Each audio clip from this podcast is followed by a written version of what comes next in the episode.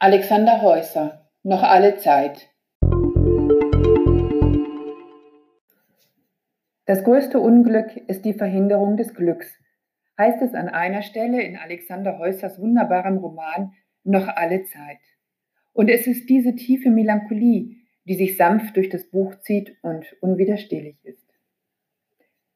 Worum geht's? Edward mit V, denn sein Vater war viel in Skandinavien, ist über 60 und hat gerade seine Mutter beerdigt. Eine Mutter, für die er seit seinem 15. Lebensjahr gesorgt hat. Der Vater, ein Trödelhändler, hatte die Familie damals verlassen. Eines Tages kam er einfach nicht mehr von einer seiner Reisen zurück. Angeblich war er tot. Was Edward nie glauben mochte, meinte er ihn doch noch einmal in einem Spielzeuggeschäft in Hamburg gesehen zu haben. Die Mutter hingegen ging seelisch an den Bruch zugrunde und klammerte sich an den Sohn. Der opferte alles für sie, auch seine große Liebe Elsie. Doch ein Sparbuch auf seinen Namen, auf das über Jahrzehnte aus Norwegen Geld eingezahlt wurde, wecken seine Lebensgeister. War der Vater doch nicht gestorben? Und warum hatte seine Mutter nie von dem Geld erzählt, was sie beide so gut gebraucht hätten? Kurz entschlossen packt Edward seinen Koffer und macht sich auf den Weg nach Oslo. Dabei trifft er auf Alva, 30 Jahre alt, die als Journalistin in Berlin arbeitet und mit ihrer Tochter Lina bisweilen überfordert ist. Von dem Vater des Kindes lebt sie längst getrennt.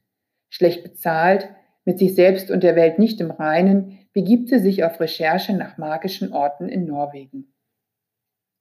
Auf der Überfahrt begegnen sich die beiden und ein nächtliches Betrinken schweißt sie schließlich zusammen. Die Schicksalsgemeinschaft ist in dem Moment besiegelt, als Alva kotzend erst über der Reling und dann erschöpft in den Armen von Edward hängt.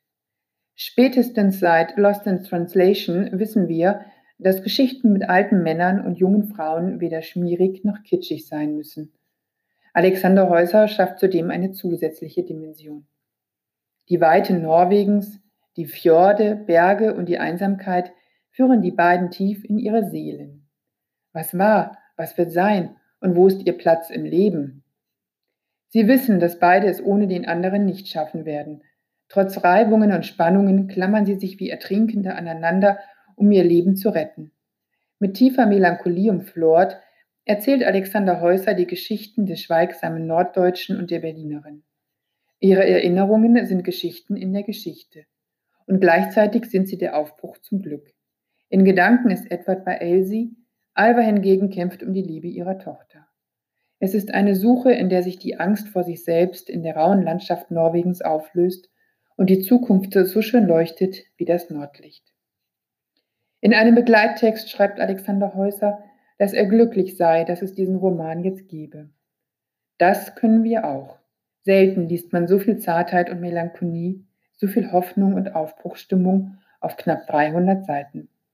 Alexander Häuser, Noch alle Zeit, erschienen im Pendragon Verlag Bielefeld 2019.